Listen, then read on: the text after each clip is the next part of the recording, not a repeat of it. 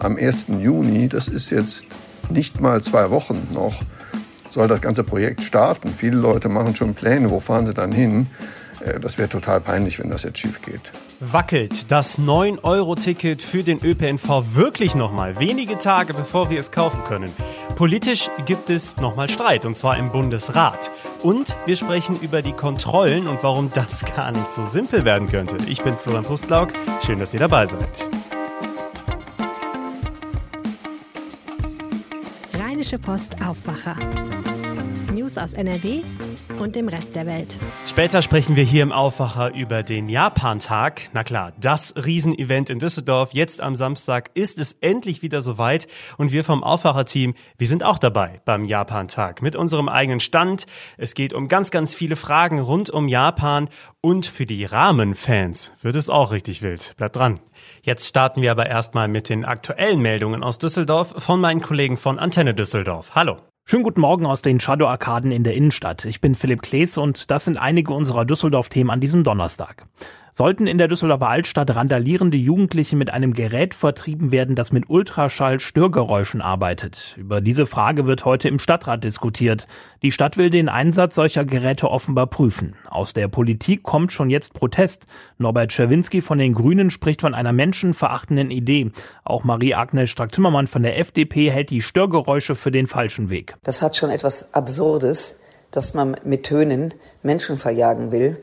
Übrigens verjagt man dann auch Leute, die sich benehmen. Das Einzige, was funktioniert und was die Freien Demokraten immer vorgeschlagen haben, mehr Polizei, mehr OSD, mehr Präsenz und mehr Durchgreifen. Wer sich nicht benimmt, muss mit entsprechenden Folgen und zwar sofort rechnen. Andreas Hartnick von der CDU sagte uns, das Ultraschallsystem Moskito sei auch aus juristischer Sicht nicht vorstellbar. Nach den mir vorliegenden Informationen kann ich mir persönlich den Einsatz von Moskito nicht vorstellen, weil der Wirkungskreis zu groß ist und sich nicht nur auf die Störenden fokussieren lässt. Also die Streueffekte sind viel zu groß. Das dürfte tatsächlich nicht mehr verhältnismäßig sein. Die CDU fordert den Einsatz von mehr Polizei- und Ordnungskräften. Martin Volkenrath von der SPD spricht von einer sich anbahnenden Marketingkatastrophe für Düsseldorf. Man würde zum Gespött bundesweit werden.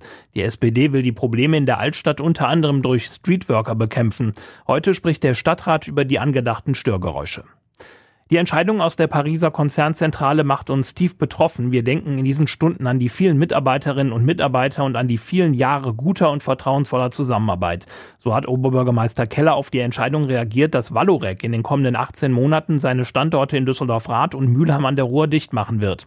Davon betroffen sind rund 2400 Beschäftigte, alleine hier in Düsseldorf rund 1650. Die Produktion soll Ende 2023 eingestellt werden. Die Valorec Deutschland GmbH geht zurück auf die Mannesmann-Röhren Röhrenwerke, die seit 1899 am Standort Rath mit ihrer Produktion verortet sind. Ein zweites Werk am Standort in Reisholz wurde schon 2020 geschlossen. Mit einem neuen Online-Gedenkbuch will die Mahn- und Gedenkstätte an die jüdischen Menschen erinnern, die in Düsseldorf zwischen 33 und 45 dem NS-Regime zum Opfer gefallen sind. Auf einer Website sollen nach und nach alle der rund 2600 Opfer vorgestellt werden mit Fotos und ihrer Lebensgeschichte. Außerdem können wir auf der Website mehr über die Verfolgung der Düsseldorfer Juden während der NS-Herrschaft lernen. An den Start geht das Online-Gedenkbuch jetzt mit den ersten 300 Biografien. In den kommenden Jahren sollen immer mehr der jüdischen Opfer ergänzt werden.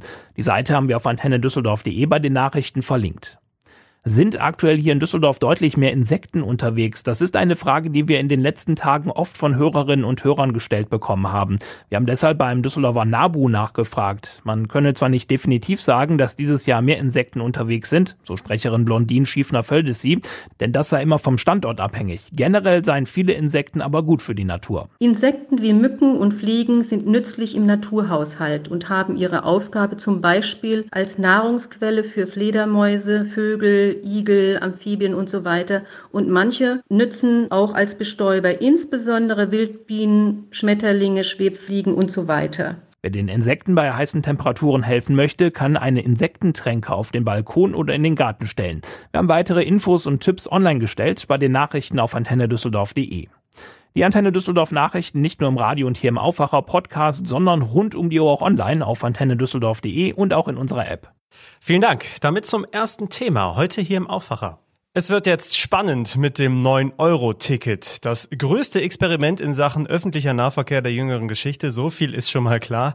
Der Vorverkauf, der soll ja in den nächsten Tagen starten. Aber politisch ist das Ticket noch gar nicht sicher beschlossen und auch bei den Kontrollen gibt es noch ganz dicke Fragezeichen. Dafür ist jetzt Reinhard Kowalewski zu Gast, Chefreporter Wirtschaft bei der Rheinischen Post. Hallo Reinhard. Ja, ich grüße dich. Ich finde das ja schon seltsam. Wir sprechen über Vorverkauf allzu bald und den Start des 9-Euro-Tickets im Juni. Und jetzt gibt es politisch doch wieder Knatsch. Heute muss das entsprechende Gesetz durch den Bundestag. Das gilt als so gut wie sicher. Und morgen dann durch den Bundesrat. Genau da droht aber Ärger. Warum? Ja, Bundesrat ist eben viel komplizierter. Da sitzen die Bayern, da sitzen die Baden-Württemberger, die zwar von den Grünen regiert werden, aber die haben auch sehr stark ihren eigenen Willen. Da sitzt NRW, die allerdings jetzt gesagt haben, sie wollen zustimmen. Ich vermute ja fast, weil ja die Grünen als Koalitionspartner umzürzt werden sollen. Da macht die CDU-Landesregierung jetzt schon sagen wir, ein gewisses Zugeständnis, dass sie da nicht zu viel Ärger machen. Es geht ums Geld. Die Länder sagen, das kostet nicht nur einige Milliarden, weil die Kunden ja für ihre Abos viel weniger Geld bezahlen müssen. Das wird sowieso überwiesen. Sondern es kostet auch Geld, weil wir mehr Züge einsetzen müssen, weil weniger Leute von unserem Personal in Urlaub gehen in den drei Monaten. Und dafür wollen wir eine Erstattung. Also ich glaube am Ende, dass die das sich einigen werden. Es wäre einfach total peinlich. Am Montag will die Deutsche Bahn oder auch der Verkehrsverbund Rhein-Ruhr oder der Verkehrsverbund Rhein-Sieg den Vorverkauf starten. Am 1. Juni, das ist jetzt nicht mal zwei Wochen noch, ja. soll das ganze Projekt starten. Viele Leute machen schon Pläne, wo fahren sie dann hin. Äh, das wäre total peinlich, wenn das jetzt schief geht. Mhm. Aber es ist, um das nochmal klarzustellen, es ist möglich, dass dieser Disput zwischen Ländern und dem Bund das 9-Euro-Ticket wirklich noch kurz vor knapp über den Haufen wirft, oder? Ja, es ist denkbar. Es wäre eine, meiner Meinung nach, Riesenblamage für die Bundesregierung, weil große Teile der Bevölkerung sich jetzt damit beschäftigen. Also wir sehen das auch bei der Rheinischen Post. Also die Artikel über dieses 9-Euro-Ticket werden sehr viel gelesen. Wir sehen das an den Klickzahlen. Das beschäftigt die Leute. Ja, ja, das wird sehr interessant jetzt noch kurz vor dem Wochenende. Und jetzt zu der anderen Frage, die sicherlich auch viele beschäftigt. Und zwar, wie läuft das eigentlich ab mit den Kontrollen, wenn ja theoretisch jeder dieses günstige Monatsticket haben kann? Ähm, flächendeckend kann ich mir das wenig vorstellen. Also du hast das Personal gerade eben schon angesprochen. Das dürfte das Personal der Verkehrsbetriebe ja kaum flächendeckend ähm, erledigen können. Lädt das nicht am Ende auch dazu ein, einfach mal schwarz zu fahren? Naja, also wenn man es wirtschaftlich betrachtet, lädt das 9-Euro-Ticket natürlich nicht zum Schwarzfahren ein. Denn wenn ich für 9 Euro den gesamten Nahverkehr nutzen kann in NRW und sogar bundesweit, ist es ja relativ hirnrissig, dann noch schwarz zu fahren. Das hat mir auch der Sprecher von ProBahn in NRW, Lothar Ebbers, gesagt. Er sagt, wenn ich erwischt würde, dann zahle ich ja 60 Euro. Ja. Und daran hat, ändert sich grundsätzlich nichts. Dass man trotzdem davon ausgehen kann, dass die Verkehrsbetriebe in diesen drei Monaten sagen wir, andere Prioritäten haben, als überall zu kontrollieren, bei Leuten, die sowieso alle sehr wenig bezahlt haben, kann man sich auch denken. Und es gibt auch noch ein Sonderproblem, das aber viele Menschen trifft. Da hat mich auch ein Leser an, angeschrieben. Ich habe dann auch mit dem telefoniert lange. Ähm, sehr viele Tickets, da steht überhaupt nicht der Name drauf. Ja. Zum Beispiel beim VR. Die werden digital ausgelesen. Mit diesem Ticket möchte dieser Bürger aber nach Bayern oder nach Hessen. Er will ja seine Familie, seine Eltern besuchen. Die Rheinbahn hat ihm geschrieben, sie haben sich geweigert, ihm eine Bestätigung zu schicken, dass er wirklich Kunde ist. Weil er sagt, ja, das ist eine Plastikchipkarte, die kann aber in Hessen oder Bayern niemand auslesen. Also es geht konkret um den Nachweis im Zug hier, das ist meine Chipkarte, die gehört mir und deswegen darf ich hier fahren. Genau. Mhm. Im Prinzip könnte die Karte ja auch schon vier Monate alt sein und längst nicht mehr bezahlt werden. Ja, ich habe das mit dem Hin und Her überlegt. Der, die Rheinbahn hat ihm geschrieben, sie schicken ihm keine Bestätigung. Und dann hat da irgendeine Mitarbeiterin nicht so richtig bedacht, ihm geschrieben, es gäbe wahrscheinlich sowieso keine Kontrollen. Ja. Ansonsten gäbe es sogenannte Sichtkontrollen. Also Sichtkontrolle heißt, die gucken irgendwie auf die Fahrkarte. Aber wenn da überhaupt kein Name draufsteht, was sollen die Leute damit in Bayern? Ich habe mit dem darüber geredet und wir kamen auf die Idee, bei dem wird das Abo ja jeden Monat einfach abgebucht der nimmt einfach seinen Kontoauszug mit. als zweite Bestätigung. Er hat, er hat ja die Karte, da steht ja auch drauf, VR-Abo, aber es steht eben nichts drüber, wem die Karte ist, wie lange sie gültig ist und nichts. Ja gut, aber wenn er zusätzlich noch einen Kontoauszug hat, dass das abgebucht wird, ist, das ist ja wirklich sehr glaubhaft. Ja, ist auf jeden Fall, ist auf jeden Fall ein guter Tipp, absolut. Ähm, was mich jetzt nur bei der ganzen Diskussion so ein bisschen stört. Am Ende ist das ja jetzt doch eigentlich eine richtig gute Möglichkeit für alle Menschen, günstig drei Monate lang Bus und Bahn zu fahren. Und trotzdem, wir reden jetzt über diesen Bund-Länder-Streit, über komplizierte Kontrollen und all sowas.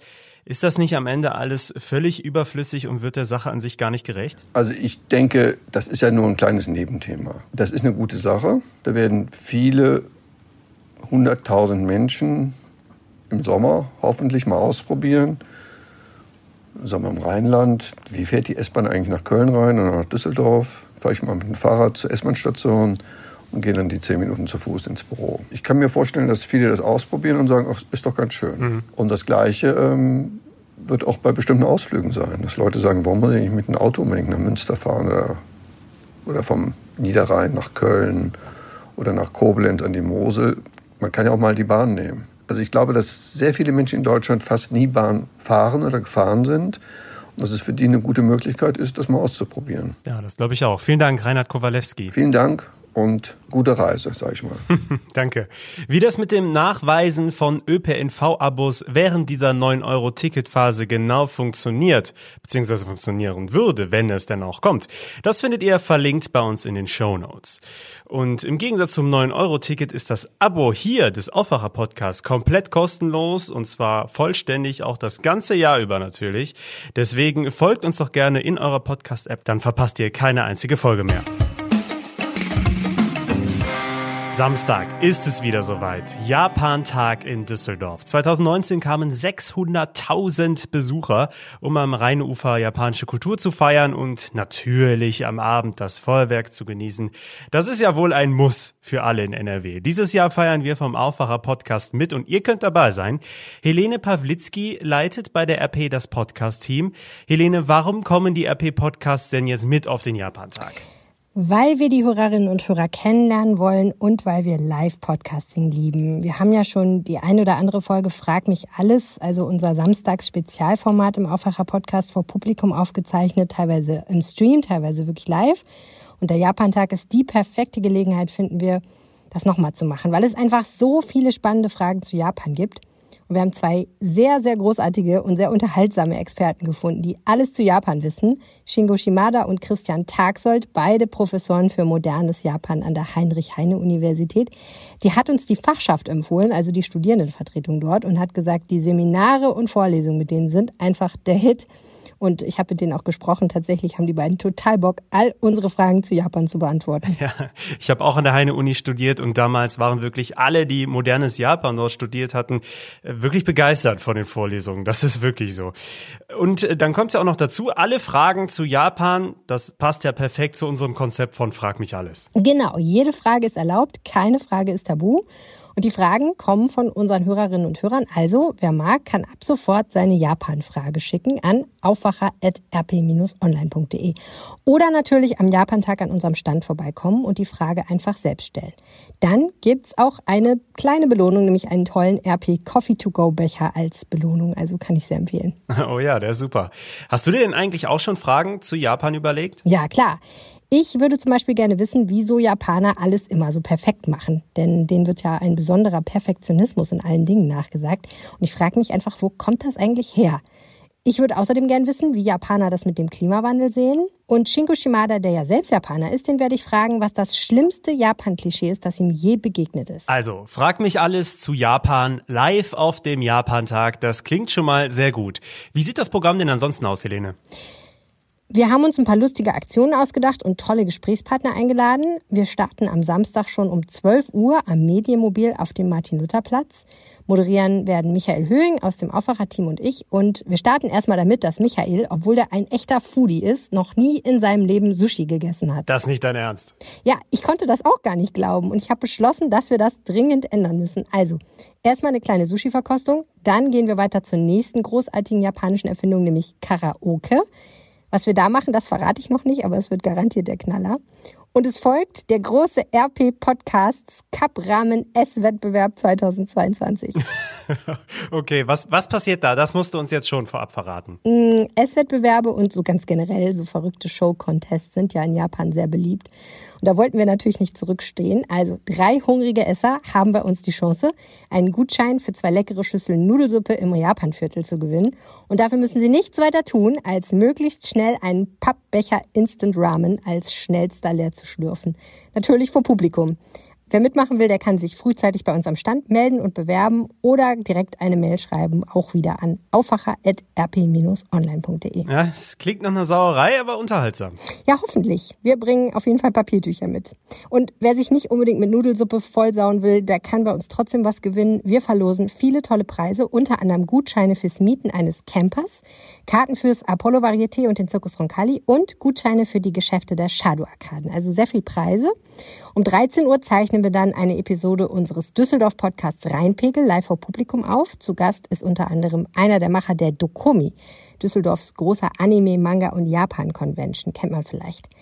Dann gibt's noch ein bisschen was Lustiges, nämlich Programm und um 14.30 Uhr geht's dann los mit Frag mich alles. Insgesamt sind wir bis 16 Uhr vor Ort und wir sind ganz, ganz heiß drauf, möglichst viele Hörerinnen und Hörer persönlich kennenzulernen. Also kommt vorbei, sagt uns Hallo, wir freuen uns. Ja, auf jeden Fall.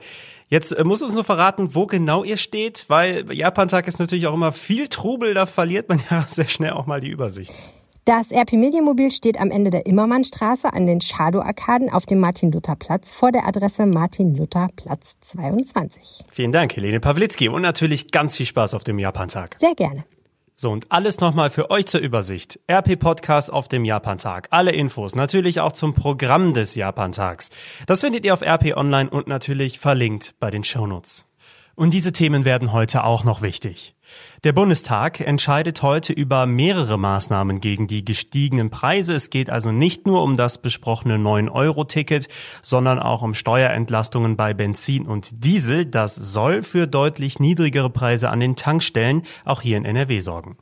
In Bonn sprechen ab heute die Finanzminister der G7-Staaten und die Notenbankchefs über die aktuelle wirtschaftliche Lage. Das zweitägige Treffen findet im Steigenberger Hotel auf dem Petersberg statt und in der Nähe ist auch eine Kundgebung gegen diese Veranstaltung geplant. Noch ist nicht klar, welche Koalition NRW künftig regieren wird. Schwarz-Grün spricht ja seit gestern offiziell miteinander. Dafür steht aber fest, wie viele Abgeordneten es nach der Wahl in den Landtag geschafft haben. Und heute startet der Umbau des Plenarsaals dafür, also damit die Fraktionen auch richtig aufgeteilt sind. Der französische Rohrkonzern Vallourec will deutsche Werke schließen. Darunter sind auch die Standorte Düsseldorf und Mülheim. Ende nächsten Jahres soll endgültig Schluss sein. Alleine hier in NRW wären 2400 Menschen von den Schließungen betroffen.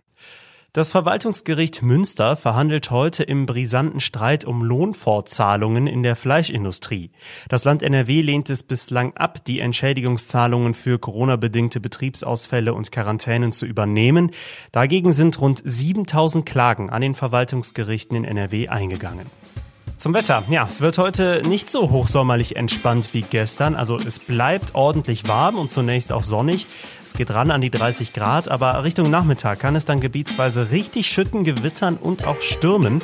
Der deutsche Wetterdienst warnt ab Freitag sogar vor vereinzelten Tornados in NRW. Kein Witz.